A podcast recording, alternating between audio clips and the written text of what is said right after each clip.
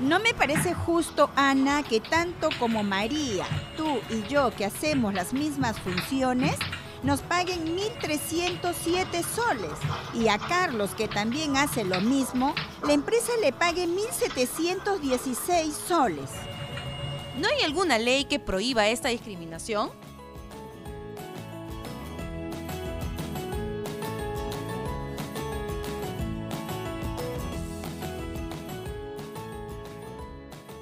Un estudio realizado por CEPAL en el 2014 demuestra la brecha salarial entre hombres y mujeres. Por cada 100 dólares que recibe un hombre, la mujer recibe en promedio 73.7 dólares pese a haber realizado la misma función. Pero esto depende de su formación académica, pues si la mujer cuenta con hasta 5 años de estudios, su remuneración asciende a 69.7 dólares y si supera los 6 a 9 años, el salario aumenta a 72.7 dólares. Sin duda, existe discriminación y una brecha salarial entre hombres y mujeres peruanos que desempeñan una misma función.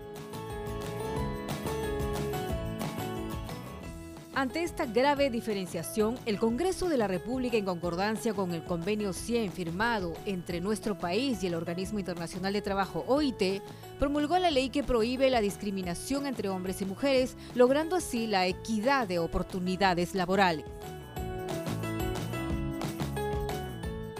La doctora Flor Villaseca, abogada del estudio Galvez y Dolorier, nos indica qué acciones y actitudes deben tomar nuestros empleadores para cumplir con la norma. En primer lugar, elaborar un cuadro de categorías y funciones en un plazo de 180 días contados a partir del 28 de diciembre del 2018, que permita la ejecución del principio de igual remuneración por igual trabajo. Las empresas que cuenten con el referido cuadro deberán adecuarlo y modificarlo. Las capacitaciones de desarrollo profesional dentro de la empresa deberán garantizar la igualdad entre géneros. Se refuerza la necesidad y obligación de un ambiente laboral libre de discriminación y hostigamiento de cualquier tipo. Se ha reafirmado la protección contra el despido de las madres trabajadoras que estén embarazadas o se encuentren durante el periodo de lactancia.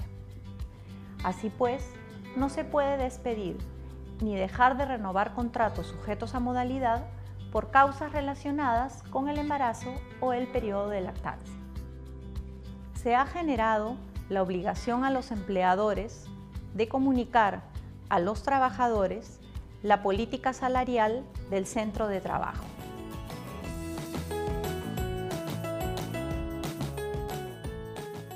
Tenga en cuenta que todas estas disposiciones son fiscalizadas por la Superintendencia Nacional de Fiscalización Laboral, SUNAFIL.